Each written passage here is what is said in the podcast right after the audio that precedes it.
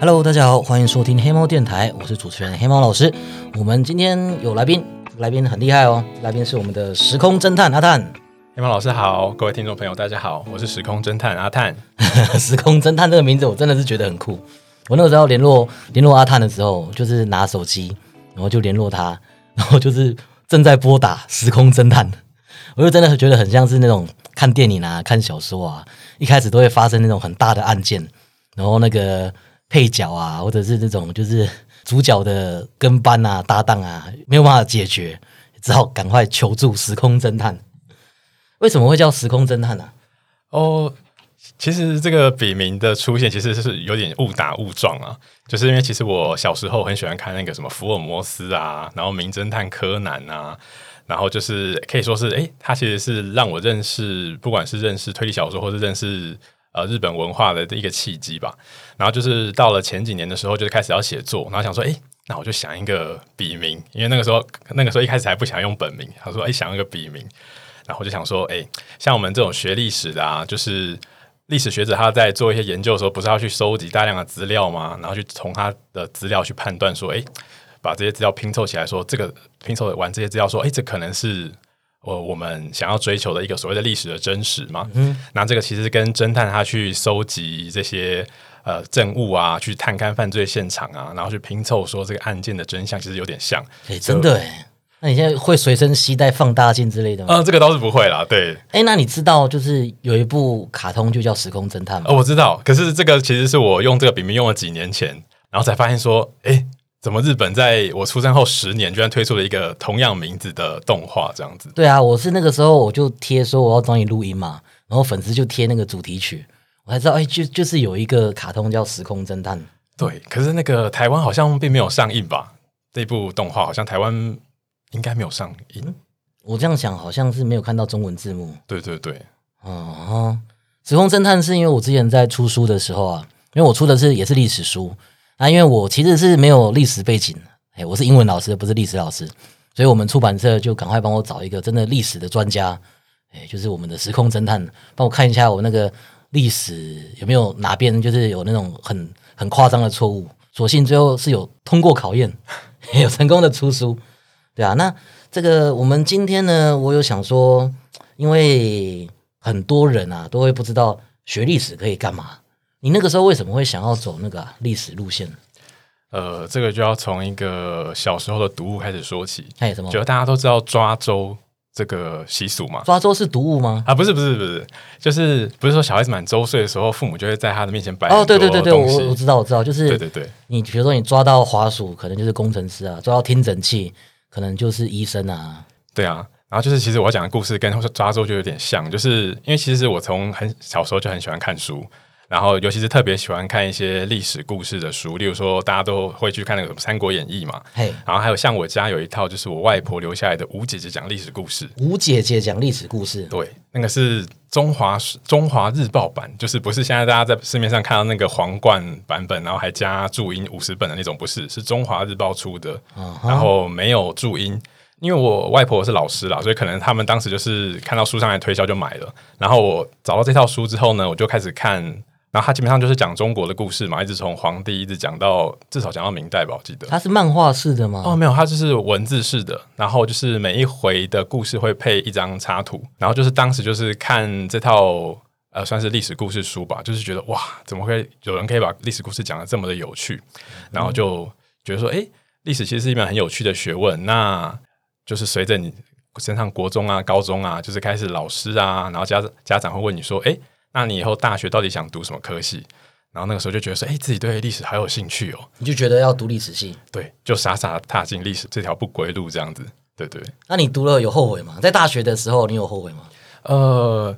其实就是。因为我是透过，例如说像历史故事，或者是历史电动，例如说光荣出的那什么《三国志》啊，然后《信长之野望》，其实我也是透过这些东西接触历史的。所以当初其实进入历史系的时候，就有点错，说：“哎，怎么历史系教的东西跟我当初想的完全不一样？”我读的不一样，是不是？对，就是我们一开始就是上什么中国史啊、世界史啊、台湾史啊，然后一开始就可能就叫你读论文，然后叫你去写论文的摘要，你就觉得怎么这么的无聊？哎，很多都会这样哎。其实我一开始读外文系，我也是有点误解，我以为读外文系就是读英文，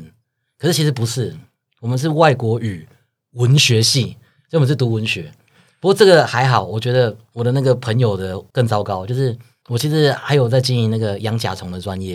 所以有很多朋友他们喜欢养甲虫，喜欢养甲虫，所以他们就想要读昆虫系。可是你知道吗？昆虫系里面在读的东西都是怎么杀死昆虫。对，因为昆虫系基本上是读来防治虫害的，不是你喜欢昆虫去读的。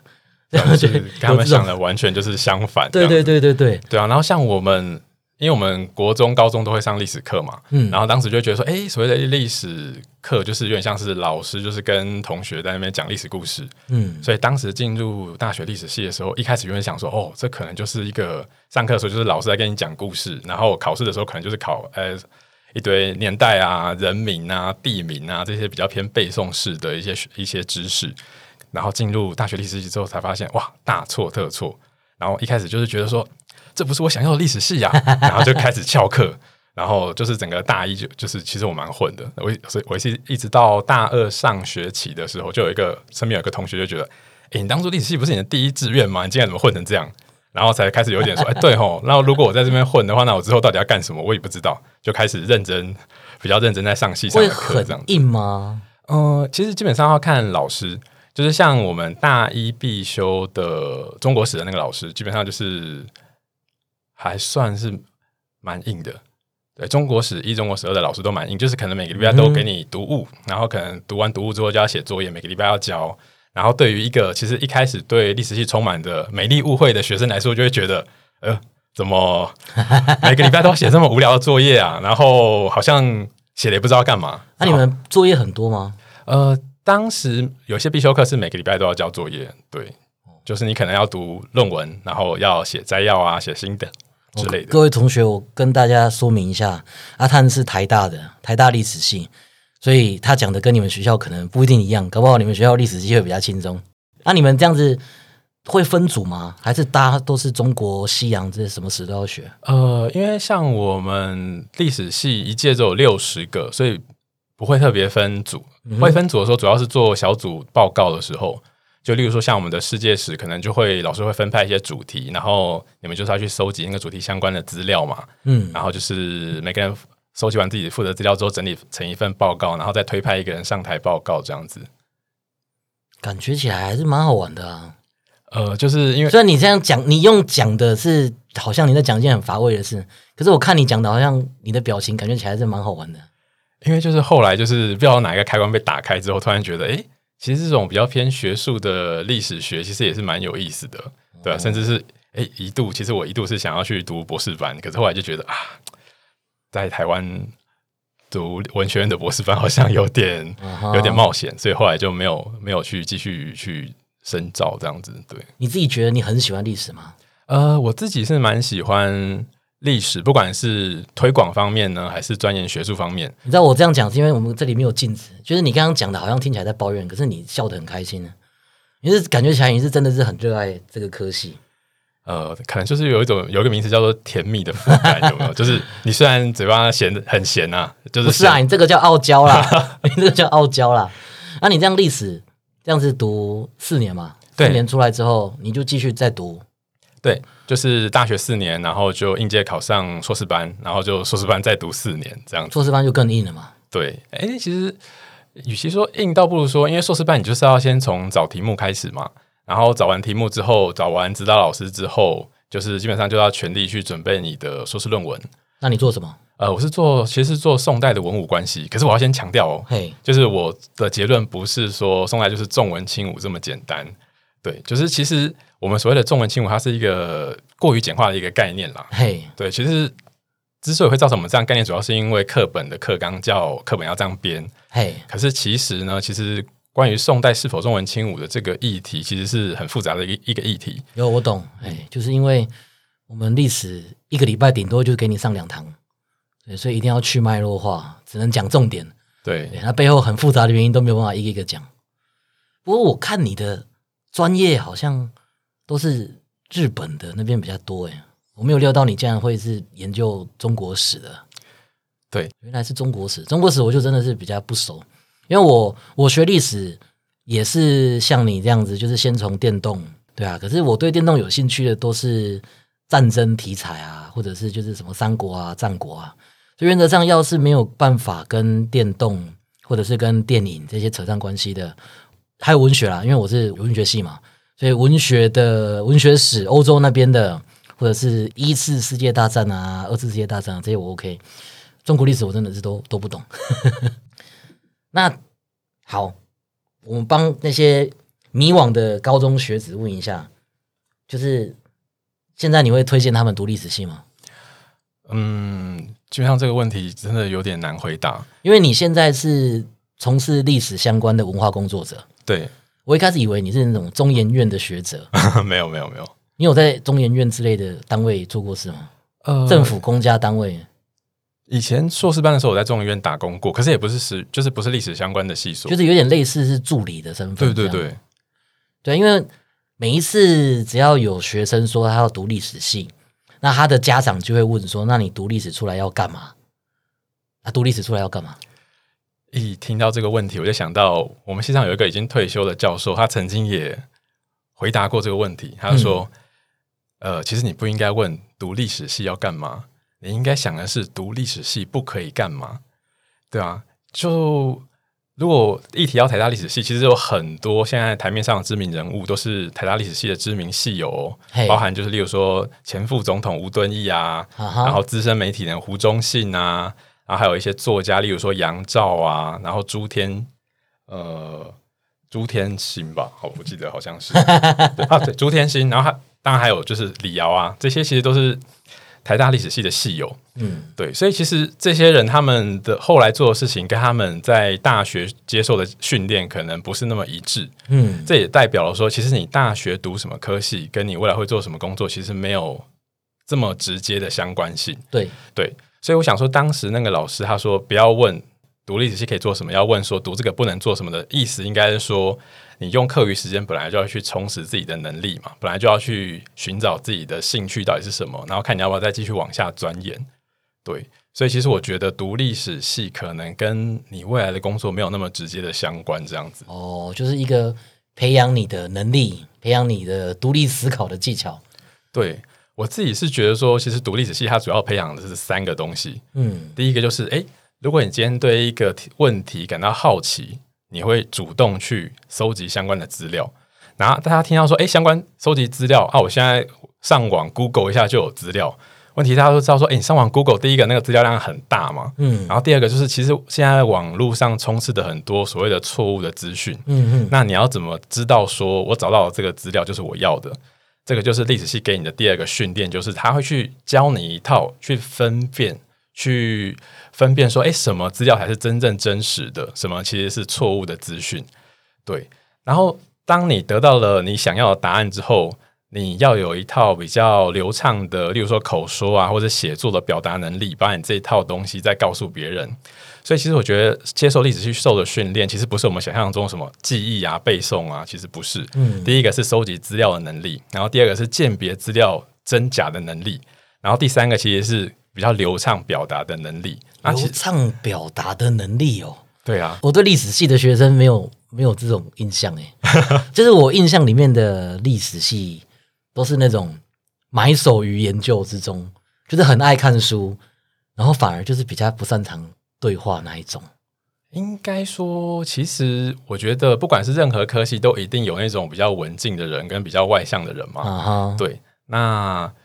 当然你说的就是历史系，呃，埋首于读书，然后感觉说啊，好像与世无争的那那种人，其实我们现在也是有啊。不会，我不会觉得与世无争。你知道很多那种历史的怎么讲，历史专业的经营者，或者是那种读历史的人、喜欢历史的人，会跑来攻击我。你知道这件事吗？啊，我知道，因为其实我有时候有被攻击。哦，对啦，因为这个文人相亲嘛，嗯，然后历史又是怎么讲，人跟人总是会有摩擦嘛，通常就是会有有摩擦起争议的事情，才会特别被写入历史事件，那什么战争啊，或者是政权的转移啊，诶，宫廷的斗争啊，这些特别就容易进历史。对啊，像我我在网络上讲历史故事的时候，就常常被不同立场、不同意见的人攻击。那有一些人，我会觉得说，哎，讲的很有道理。可是有一些人，我就觉得，嗯，你到底在在攻他小？看不懂他们在讲什么？对啊，我所以，我我就比较没有那种哎历史系能言善道的感觉，因为他们会觉得说，像我们这种就是网红啊，或者是我们这种学文学的啊，我们就是耍嘴皮子啊，哗众取宠，然后他们就觉得说，他们才是真的是硬底子的那种文献，然后我们这种都是只是天桥下说书的。对啊，有有一些比较专门在钻钻研某一些学问的人，可能就会觉得说，哦，这个学问是我的圣域，然后你今天竟然一脚跨进来，所以就要先开始去指引你说，哎，你讲的到底正不正确啊？然后他就说，啊，其实你讲的都是都不对，我讲的才是对的。对对对，很多这种就是他们就心中就是只有一个答案。像我会觉得说，哎，今天有这个 A 版本故事啊，B 版本故事，C 版本故事，我可以同时接受有这三种故事的存在。可是有一些人，他们心中就只能有一个正确答案。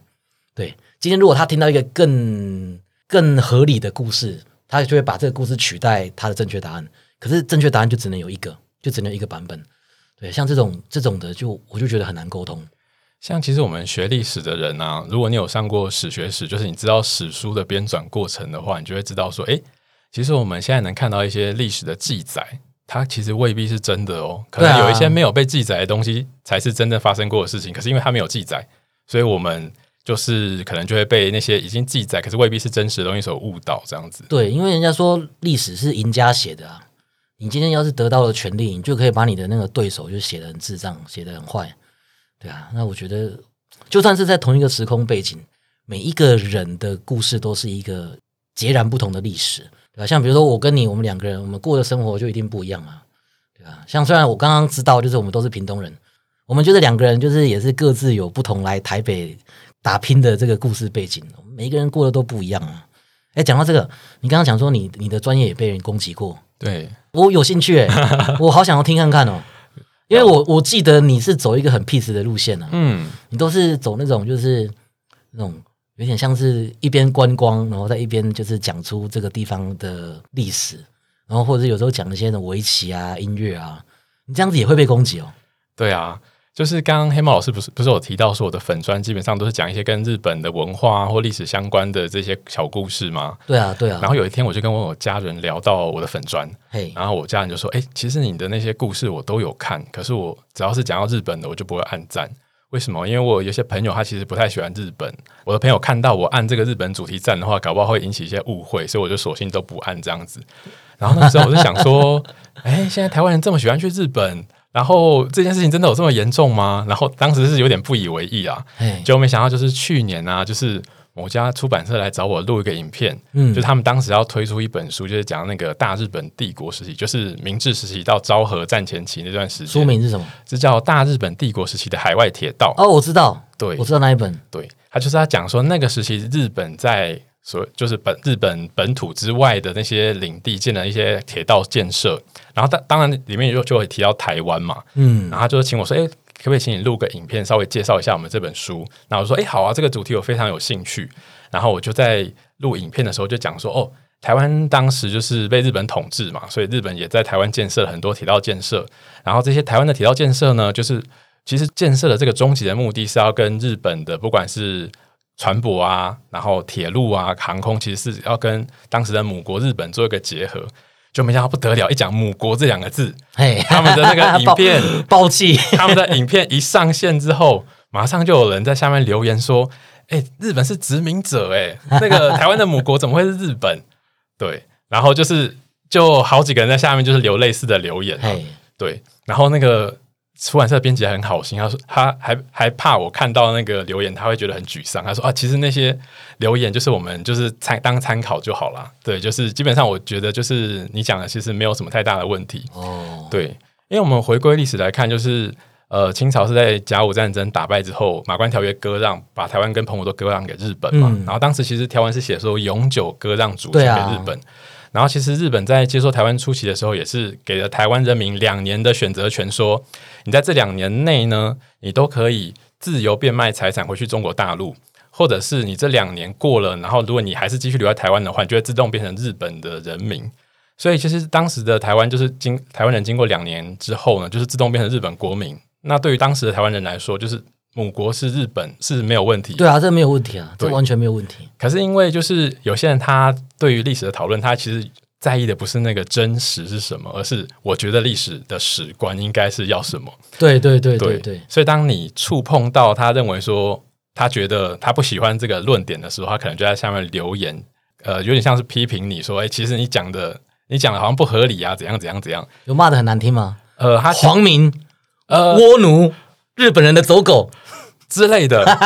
哎，我可以讲那家出版社叫什么名字吗？会对他有帮伤害吗？应该还好，因为我我是要举一个例子说，就是他他怎么怎么去评论这件事情。可以啊，应该是可以吧？对对对，因为那个那个出版社其实叫台湾商务印书馆嘛，然后就有个乡民在下面留言说：“你怎么不改名叫日本国商务印书馆？” 就是说你你好像在帮日本的日本人服务这样子。对对对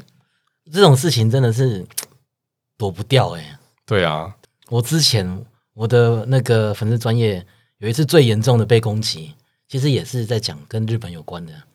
我其实几乎每一次讲历史故事都会被攻击啊，对，可是那一次最严重啊！我跟我的粉丝把这件事情叫做红巡事件，你你知道这件事吗？哦，我知道，我知道，哦，你有 follow 到？有有有有有，那件事情其实真的是很瞎，我现在回想起来真的是觉得很有趣，可是又很瞎。就是我那个时候在花莲跟我阿妈一起住，然后那时候第四台在播一个陆剧，叫做《刺青》，这你应该就没有看到。啊，这个我没有看，对，你看起来就是不看电视的人。比较少比较少。对，那个那个刺青呢，我一开始以为就是很普通的八点档，就后来看一看，发现它不是，它是抗日神剧，就是他在那个后期啊，就是有很多很坏的日本人。那女主角他们呢，因为他们背上有很漂亮的刺青，然后那日本人就想要就是欺负这些女主角们，然后就是把他们玩弄过之后，再把他们背的那个皮肤割下来收藏。啊，听起来很变态，可是那个日本人演的很智障，就那个日本人只会讲很简单的日文，就讲说 yosh，哎 yosh，いい呢，就那种你一听就觉得说这这应该不是日本人。然后接下来日本兵也很智障，那比如说我看的那一幕，他们想要逃出去，然后就有日本兵跑过来，他们就躲在树丛后面，然后日本兵就对那个树丛开枪，开了就好几十发，然后都没有打到女主角他们。女主角他们地上捡一把枪，然后就开枪就可以把每一发都爆头这样。然后最后那个男主角经过裤子里面掏出手榴弹，就把所有日本兵炸飞。然后我阿妈看了就一直摇头，就觉得说 那呢？对，然后我阿妈那个时候就开始跟我讲她小时候在澎湖的故事。他那个时候就讲说，他小时候在那个澎湖住在马公的海边，所以平常都可以去抓，就是螃蟹啊、竹螺，或是去钓鱼来吃。然后他就讲说，在以前那个时候，日本的行的那个配给制度，就是你你种的东西，原则上都是要上缴，然后缴出去之后，他们再重新分配。阿妈那时候就说，那时候有米可以吃，然后也有发肉，就一个礼拜一家一个人可以分到一个大概像小女生的拳头的米。接着我阿妈又在讲说，战争结束了，中国人来了，就没有米可以吃了。我这个时候一开始以为我阿妈要讲就是那种很哀伤的故事，结果我阿妈那时候说，可是我们澎湖人都很会抓鱼，他们每一次都抓一大堆鱼啊、螃蟹啊、龙虾啊，各种海鲜都吃不完。然后就说有一次他们就是吃昂锦吃到很腻，就吃到真的受不了，然后就拿一堆昂锦去跟中国人换米。然后我就觉得、这个故事好有趣哦，我就上网跟大家讲这个故事。一开始的时候，大家也都觉得很好笑，然后就很多那种澎湖人或者有澎湖朋友的人就讲哇，这件事情是真的。然后后来就开始有人就是觉得说，哎，这个怎么跟书上讲的不一样？我其实那个时候想一想也觉得，哎，好像跟书上讲的有一点出入，因为我们印象里面的时候，战争那个时候跟战争完那个时候，台湾应该是要没东西吃，然后接着就有那个国民党的支持者把这篇文章转贴到就是他们的社团。对啊，那个时候我其实觉得还蛮有趣的，因为有一些辩论，我觉得哎，诶我可以学到东西。可是大部分都是在谩骂，大部分都在谩骂。哎，那个时候因为有一个很好玩的游戏叫《斗争特工》，我那时候就觉得要回他们实在太累了，我就跑去打电动。然后之后就觉得说错过那个回文的时间，可是我之后对这件事情就一直觉得嗯耿耿于怀啊，就是为什么我阿嬷讲的跟我知道的不一样？我还真的有去做调查，对啊。然后后来我觉得很有趣的就是，这是一个很简单的田野调查，结果发现了很多就是我们历史课本没有教的东西。我我觉得一件事很遗憾，就是那些攻击我的人，就算我今天把这件事情再整理出来，可是因为那些人应该是也不会继续留在我的专业，所以我讲这件事情，他们肯定也看不到。对啊，黑猫老师讲这个故事，让我想到说，诶，以前我有一次访谈一个长辈，嘿，我长辈是我那个长辈是就是呃国共哎不是国共是中华民国政府跟日本政府在打所谓的八年抗战的时候就他的老家是在安徽那边，嘿，然后就是黑马老师应该知道，就是说后来那个地方就是由汪精卫的政权在嗯统治，对，然后我就问他说，诶，所以当时汪精卫政权统治的那个状况到底怎么样？他说，诶，其实当时的经济经济状况还有治安状况其实还算是不错，就是呃我们在学到这段历史的时候，常常就说就一个就四个字，汪伪政权，好没了，对对对，或者是讲满洲国，就是讲说哦，满洲国就是日本的傀儡政府啊什么的，就是很简单的带过，就是说哦，这个是日本人，就是臣服日本人的傀儡政权是汉奸什么的。可是其实我们对于这些政权的认识，其实就是蛮片面的。所以当有一些人提出了一些新的论点的时候，我们就马上就会有一个，马上就会觉得说，哎，这好像跟我以前学到的不太一样。然后可能有一些情绪比较激动的民众，可能就会直接留言说，哦，你讲的这个是错的，你是在对帮他们，原来是要帮他们洗白这样子。对，就是他就觉得说你你为了要攻击国民党，然后编这个故事，对啊，我那个时候就觉得说，诶，这说不清的地方我要弄清楚嘛，所以我就开始查资料，而且我觉得很有趣的是，所有的事情最后是兜得起来的，因为我一开始我就没有没有理由去怀疑我阿嬷嘛，那可是有人就会讲说，是不是你阿嬷记错了？然后我去研究之后发现，我阿嬷没有记错，而且真的所有事情都兜得起来。这个事情是怎么样呢？很多人查资料，第一个他们会查说澎湖的种田，澎澎湖不适合种田，他们很贫瘠，没有水。可这件事情其实之后改善了，因为那个时候那个日本人来，他们在马公那边挖了就是十几个水井。那水井虽然没有办法种稻米，可是它可以种别的东西。澎湖以前没有办法种东西，是因为澎湖的风很强。那澎湖人他们之后从清末的时候，他们就开始做那个矮墙，就是他们用那个古老石排出那个矮墙可以挡风，所以他们可以种出地瓜，他们可以种花生，他们可以种高粱。对，所以他们虽然不产米，可是他们基本上还是有一些农作物可以做。那农作物不长的时期，休耕期，澎湖的男生他们会坐船到高雄跟台南做苦力，做一季之后可以种田的时候再带钱再回来。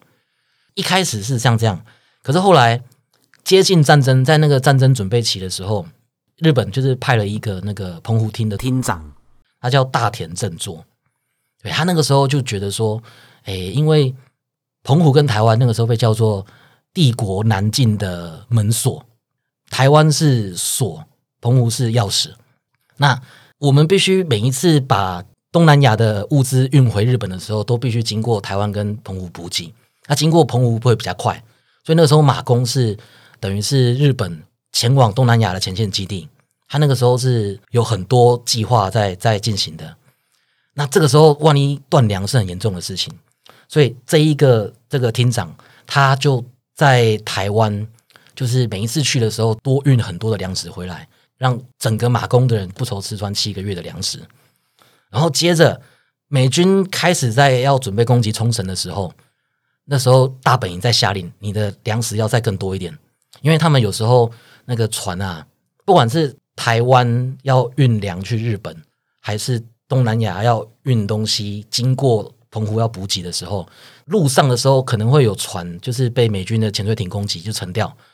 所以有时候台湾运来澎湖的物资运不出去，因为船被击沉了。然后再来就是加上就是他们就是一定要确保前线基地的物资是满的，所以其实那个时候澎湖是有至少两年绝对没有问题的米量，然后一直到就是战争已经到了后期，已经开始轰炸日本本土，那时候日军已经没有船，然后也没有没有任何的飞机可以掩护物资运送，所以米全部都堆在澎湖出不去。就算日本本土，就算东京的人就是穷到要死，没有没有东西可以吃。可是澎湖人是至少马工的人是可以吃到饱，这不是吃到饱，就是不会饿肚子。对我那时候查这一段就觉得哇，好有趣，而且因为马公那个时候是前线基地，马上就会被轰炸，所以当时的澎湖厅政府把大部分的老弱妇孺跟就是非战斗人员就全部疏散到高雄左营，所以吃饭的人又更少。然后那时候问我阿妈，我阿妈就说那时候轰炸来了，他就去左营，就是战争结束之后他再回澎湖。对啊，所以就是一切的故事都是兜得上的。那还有一点就是，其实我阿妈在当地算是士绅的家族，对吧？就是我们在马公那边。哎，我阿做当时基本上是每一个孩子都有一栋房子，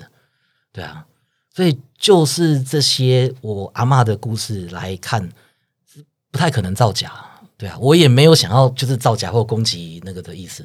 可是就是很多人就不能接受，他们觉得说不行，哎，书上说二战的时候大家要过很苦，你阿妈就必须要过很苦，故事大概就是这样，红红巡事件，对啊，其实黑猫老师刚刚讲这个故事。就是关于当时就是战争时期的澎湖这个故事，其实我今天是第一次听到，因为我们大家知道我们的课本篇幅这么有限，就是台湾史通常就会把重心就是放在台湾本岛嘛，嗯，啊，像澎湖这个地方，我们可能就会比较简单的带过，所以其实我们平常就算是到了大学的台湾史这门课，可能都不会教到刚刚黑猫老师讲的这个关于澎湖这个事情。要不是这件事情的话，这我真的也不会知道。而且我阿妈就是有很多哎。跟我们尝试不一样的事情，像比如说，我们会讲战时、二战时间，可是我阿妈会讲说灰穷喜非常时，我妈不会讲战争史，她会讲灰穷喜，对，或者是我阿妈讲自己，她不会讲台湾人，她会讲自己是澎湖人，那种感觉好像桃园人、中立人那种感觉，就是他会觉得他是澎湖人，他不是台湾人，然后他讲台湾人指的是住在台湾的人，那他讲中国人指的是外省人，对，他会像这样子讲，就是跟我。认知里面的不一样，跟我奶奶，我奶奶是台南人，讲的都都不一样。那我就觉得真的是很酷的一件事情。啊，尤其是我阿妈那个时候，诶，她在讲说，她去他们家就是以前没东西吃，他们去抓海鲜。那因为我也去过我阿妈家，其实是真的，我真的是没有骗人。我们马公住的那个地方，再往后走一走，然后就有一个小码头，然后旁边就是都是那种古老石啊、珊瑚石。那边真的是抓不完的螃蟹，就是我那时候是高中，真的是你石头搬起来，里面就一大堆螃蟹。然后在港口旁边，就是有很多渔民，就是丢那个捕蟹笼，捕蟹笼丢远一点的，就还有那个续蟹，知道续蟹吗？红色被叫做豆退撸，哦，好像台语的部分我听过。对对，豆退炉。然后还有就是澎湖人，他们本来就不吃米。刚刚讲过，日本人囤了很多米，可是澎湖人的主食不是米。虽然你现在去澎湖，他们有一个招牌菜是那个南瓜米粉，可是澎湖人以前主要在吃的是高粱、地瓜，还有百合，你知道吗？哦，这个我也是第一次听到。这个真的是很酷，真的是我那时候去的时候，我我那时候阿周还在，阿周就炒炒一盘，怎么看都是洋葱，就吃下去跟马铃薯味道一样。然后之后我阿妈跟我讲，那个是百合花的根。哎，所以澎湖人他们其实吃的东西也跟我们不一样。那这个东西真的是你没有去研究，没有去当地，你真的是不知道啊。还有就是他们还会吃仙人掌。仙人掌是听外国，好像什么墨西哥那仙人掌，仙人掌好像不是从日本时代就开始有。可是你现在如果去澎湖的话，澎湖的主打的那种欧米亚给吃的就是仙人掌，仙人掌冰淇淋。对啊，啊，之后我就看这些人在攻击我的时候，我就会想说。到底要花时间跟他们讲呢，还是就算了？因为他们看起来也没有想要听。不过我觉得你就是可以把这些故事整理整理，然后跟想要听的，就是想要听的这些朋友们分享嘛。啊，不想听的那些就算，就放生这样子。其实也是可以的。可是我跟你讲，你只要讲到这些东西，他们还是会回来，因为他们只看得到他们想看的。哎，他们就是看到就是哎，你在讲日本人好话，哎，你这倭奴。他马上就会又回来再洗我一次，对啊。那因为我我之前因为跟 FB 有签约，所以我理论上我要尽量保持我就是皇城内的和谐，不能不能有太多起争议的地方。啊，但我现在是自由之身啊，其实是可以回去讲。让我我这一集录完之后，我再打一个，再打一篇贴上去试看看。关于抓海鲜这件事情，我觉得有一个更酷的，就是我在那边讲说我阿妈是吃昂金吃到饱。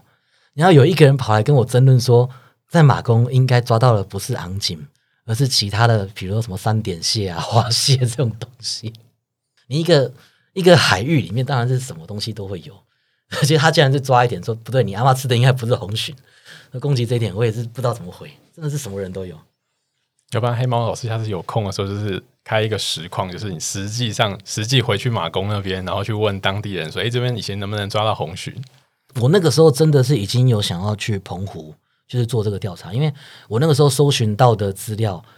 都是那个澎湖县志、澎湖县志跟就是澎湖厅以前留下来的文件。那我就想说，要是去澎湖，因为我我记得我那个时候在澎湖看过一间图书馆，对我记得我想说，如果去那边的话，搞不好可以查到东西。不过我之后就就阿妈就生病了，所以这个计划就取消。当然，现在我现在要回澎湖的话，我应该还是有亲戚在那边啊，可是就已经没有那么熟。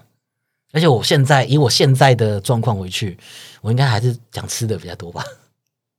讲吃的比较开心啊。讲历史又引来一堆奇怪的人，讲吃的就大家都很开心，大家都在讨论吃的。啊，你你的粉丝专业。有时候不是也是会讲日本的那个点心吗？哦，对啊，就是看说，哎，最近收集到什么资料，想跟大家分享的。所以就是其实主题很乱，有时候可能是一些名日本的城啊，然后有时候可能是一些就是例如说下围棋的棋手啊，然后有时候可能是一些例如说一些老建筑的故事这样子。然后有时候看到说，哎。这个吃的日本的这个饮食的这个文化很有趣的资料，也是想跟大家分享这样子，所以其实没有单一的主题。我觉得其实如果想要吃的，大家都可以比较接受。就算是那些比较不喜欢日本的人，他们光是如果只有想吃的话，我觉得他们也不会反应这么大。嗯，不过你你的粉丝专业，我觉得讲那个围棋的，我就看不懂。我其实也有另外一个粉丝，他有来问过我经营他经营的 YouTube 频道，就是。写程式跟围棋放在一起，对，然后我就跟他讲说：“哇，你这样子会瓜分掉你的触及率。”对啊，所以围棋的东西，我觉得你如果想做的话，搞不好另外分出来会大家会比较喜欢。对，因为其实我自己有注意到说，哎，例如说我今天介绍日本的围棋、日本的将棋，然后可能哎触及率非常低，然后按赞人数非常的低。对对对对对。然后反倒是你介绍一些诶大家耳熟能详的景点，例如说我前几天介绍那个东京铁塔的，有一部分的那个建材来源其实是韩战时期美国退役的战车。对啊，我觉得这个就大家就会想要听啊，等于大家比较，大家就是对这个景点比较有，算是比较知比较听过这个景点吧。嗯，对，那你讲围棋，可能很多人光看到围棋就觉得啊，看不，反正我也看不懂，算了，跳过。对，真的真的看不懂，真的看不懂。你你自己有在下围棋吗？呃，其实一开始是说到那个。黑猫老师应该知道《麒麟王》，因为我知道《麒麟王》。对，当时就是看到《麒麟王》就觉得觉得哇，下围棋好酷，然后开始去自学围棋。然后那个当时刚好也是那个网络围棋还蛮流行的，然后就开始在那边下网络围棋，算是自学吧，乱下这样子。然后就觉得我实在不是这块料，所以就不下了，就是专门去看那个棋手的表现。尤其像我们，其实我们台湾有很多。棋手都是去日本发展嘛，然后刚好我自己对日本文化有兴趣，又想关心这些我们去日本发展这些棋手，所以就变成说，哎，定期我在追踪他们在日本的一些比赛的成绩怎么样，然后就是进而去关注这个日本现在整个围棋界围棋界的这个状况怎么样，这样子。嗯，围棋麒麟网，你知道前阵子网络上有话题，你知道吗？你是说中国改编真人版那个话题吗？对，而且从中国改编真人版之后，又衍生到韩国。哎，韩国也要改编吗？不是，是就是有人就在讲说，哎，就是因为中国就改的蛮瞎的这样，然后就有驻日本的韩国网友就讲说，这有什么好，这有什么好讲的？我告诉你们，韩国的麒麟王是怎么样？就因为韩国跟日本的关系是又相对更差，那他们不能让那个日本传统服装出现，所以他们周围的衣服全部都是白的，全部都被涂白。我就觉得哇，你这样才有办法播。你说的是动画吗？对，是动画。你网络上搜寻，你会看得到。这是自带打码的功能。对，就是全部都是涂成白色，就好像那个那个日本泡温泉的时候，哎，那个重点部位会会打圣光，哎，就是那种感觉，全身都是发白光的左为。那这样不是就变成阿光一个人在那边自言自语吗？就是左为就只有脸而已啊，他 全身衣服都涂掉啊。我想说，哇，你们这样子还看得下去哦？像以前台湾的那些比较裸露的场景，我们也不是涂白，我们是给他换内衣上去。可是我看那个网络图片，他真的是全身白光，然后左位就只有一张脸出现，这样其实播的不是围棋故事，是鬼故事吧？就一张脸在一直在旁边在那边晃来晃去，超。好笑的，真的是超好笑的。啊，那个围棋，哎，不是我要讲什么？我要讲那个中国中国的那个，你有看吗？呃，我是我看乡民追剧的心得，哦就是听说第一集就让大家很喷饭，对，我可是听说你撑过第一集之后，好像后面改的还可以这样子。是哦，至少有两三个网友这样讲，因为我自己是不会花时间去看啦。对，我也是只有看那个截图啦。我对围棋的印象真的就是只有那个麒麟王跟那个谁黑佳佳。啊，对，对我真的是我对围棋只知道这两件事情，其他都不知道。围棋太难了，五子棋可能还可以，围围棋真的是太难了。嗯，好啦，我们现在录了四十四分钟了，你有什么特别想要跟大家分享的东西吗？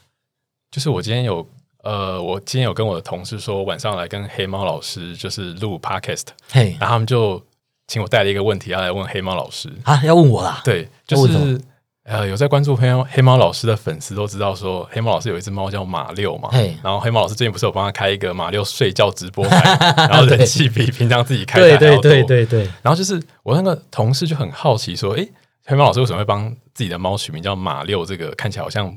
一乍看之下看不出缘由的名字，不知道为什么。我其实事后也是觉得这个名字很怪啦，可是在当时就是马六是高雄猫，就是他那个时候是我我大学的室友的同学，他捡到在马路上跑来跑去，那时候他眼睛就是有有感染，所以眼睛都张不开。然后因为他第一次捡到猫，他不知道怎么办，所以我有养过猫，所以我就陪他去看兽医。然后就是眼睛亲一亲之后，眼睛就张开，他眼睛是很漂亮的蓝色。我那时候本来要叫他 Sapphire，哎，蓝宝石。然后后来我到了南投，那时候在普里念书，我朋友就过来看猫嘛，然后就说他叫什么名字，我就说叫 Saphir，他说名字很难念呢，换一个。我想想好像也是，然后我们就那时候就在想要叫什么名字。我们一开始那时候，一开始取的名字都很很很扯，什么奥巴马、啊，什么什么奥米加咆哮兽啊，战斗暴龙兽啊。然后后来我朋友就在讲说，哎，因为我那个时候是很喜欢摩托车，然后他就开始讲说摩托车，你就 R One 啊，就阿路啊，叫哈亚布萨啊，然后现在就开始讲到车，叫变路啊，叫宾士啊，叫 R 叉七啊，R 叉八啊，叫马六啊。一讲到马六的时候，马六就突然喵，有反应，，对我们就哎有反应呢，马六啊喵，好，不然就叫马六吧，然后就叫马六了。就是主子钦点的名字。对对对，可是事后他也没有再理，他事后也没有再理。啊，总之之后就叫马六了啊，很多人会把它听成马里欧，就讲马六，然后很多人就听成马里欧，然后就觉得它是一只公猫。其实叫马六也听不出来是母猫啊。哦，所以其实马六是母猫对，，它其实是母猫，恰北北。那还有吗？所以像黑猫老师这个名字也是因为先收编了马六，所以才取的名字嘛。对，因为我我以前在网络上的笔名叫鲑鱼，但是呢，我之后就觉得说叫鲑鱼这个名字不好，因为我网络上搜寻搜寻不到自己，我每次搜寻鲑鱼都是搜搜寻到鲑鱼生鱼片、呃鲑鱼盖饭、鲑鱼子。对我的那时候无名小站通常都是在最后最下面才会搜寻到我，我就觉得不行，想要在网络上有名的话，一定就知道第一笔就是我。那那个时候，因为我养了马六嘛，我就把马六当做我的头像，赖的头像。然后之后我出了社会开始工作，然后我有一段时间要去补教业，补教业那个时候也很好笑。其实我其实本来没有要进补教业的，我只是刚好就是在一个讲座认识我以前的补教老师，然后他说他在屏东有开补习班，然后约我过去玩，然后我就过去玩。接着当天晚上他打给我，就哎，Kurt，呃，我们的英文老师登革热住院了，听说你也是个英文老师，可不可以江湖救急一下？明天来帮忙代个课。对，所以我那个时候就帮忙代课。那帮忙代课的时候，因为要联络，他就把我加进 Line 他们的群组里面。那因为我的名字是 Kurt，他其实不好念，因为他其实是德文来的名字。那那个补教团队的人也不是每个人都会很会英文，他们不知道我那个 Kurt 怎么念，他们就叫我黑猫老师。那我后来想一想，哎，黑猫老师还蛮好记的。然后我上网 Google 黑猫老师，也没有没有人跟我抢这个关键字，所以我就改成黑猫老师，一直用到现在。那像黑猫老师什么时候想要开始成为就是所谓的内容创作者？内容创作者哦，因为我其实从我在国小六年级的时候，我就在网络上打文章了，然后接着国中的时候，我就开始投稿游戏杂志，就是投稿攻略，对啊，然后因为那个时候就投稿，然后就有稿费，然后我就觉得说，哎，好像可以哦，而且我那个时候是巴哈姆特 BBS 的那个版主，对，然后我就网络上就会打一些文章，然后都得到就是很高的分数，巴姆特叫 GY，啊之后 PDD 变成推文。我就觉得哎，好像可以哦。接着无名小站出了，我就把我的文章贴到无名小站。我那个时候主要是写笨文，在 PPT 的笨版，然后就人气就越来越高。之后就是出了社会当老师，我都没有停过写作了，都没有停过写作啊。新平台出来，FB 出来，我就改到 FB 写。我谢谢人气，觉得还可以。对，然后出书了，然后觉得哎，好像可以靠这个赚钱哦，好像赚的比老师多哦。对，然后就出来了。不过现在出来以后觉得好累哦，一直都有那种想法，说还是要回学校算了。对啊，每天因为像黑猫老师今天不是有一个贴文，就是说啊，我的平台在人家的平台上留言，然后也会有推播。哦，对啊，这新的演算法真的不知道冲他小。对啊，就是每就像我们这种内容创作者，就是每次脸书只要改一次它的演算法，我们就被弄他被弄得焦头烂额，就是有点疲于应付他了。对对，就是你你本来在做的事情，可能。一夕之间就变得没有办法拿来维生，就是比如说你本来走这个路线，你本来都是这么做的，演算法只要一改，你可能本来的方式就行不通了，然后你就要重新摸索出一个新的方式，这个真的是很累，对，而且怎么讲？因为你自己出来接案，然后有时候案子不见得是你喜欢的，可是你你现在是职业的内容创作者，你不接案你就没有钱啊，你还是得接啊，对啊，所以有有时候就觉得说哇压力好大，然后还要考虑就是。观众啊，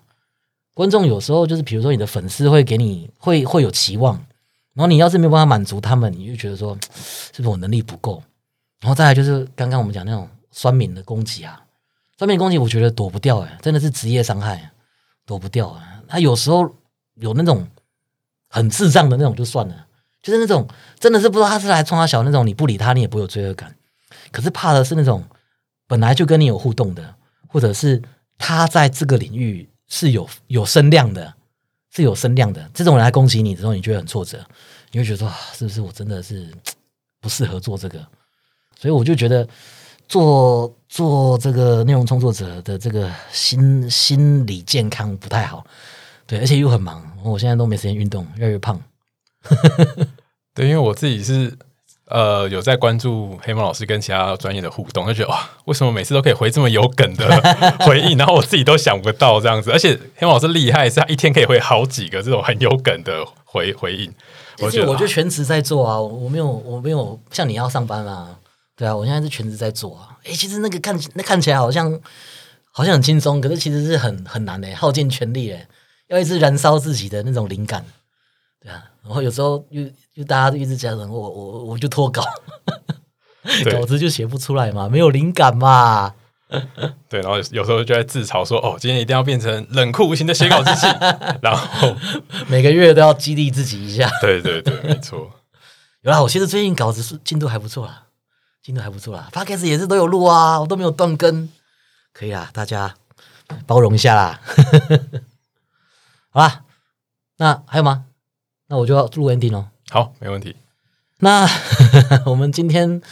今天很开心，可以邀请到我们的时空侦探阿探来我们做我们的来宾，然后也讲了很多很有趣的东西。大家如果对历史、对日本、日本文化、日本文化，你讲日本历史多吗？呃，还是都是讲日本历史？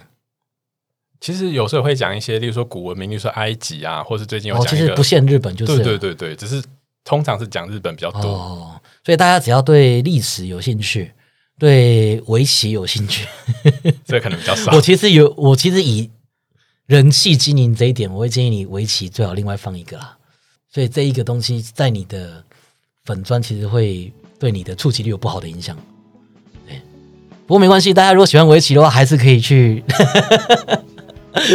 时空侦探的历史行历史行脚这个专业去按个赞。对啊，那我现在也一直在鼓吹他，看要不要录 podcast，因为这种历史主题的 podcast 其实还蛮受欢迎的。对啊，好，等到你要是真的要开始节目再来找我。好，没问题，好，那我们今天就录到这边，谢谢大家，谢谢大家，大家拜拜。拜拜。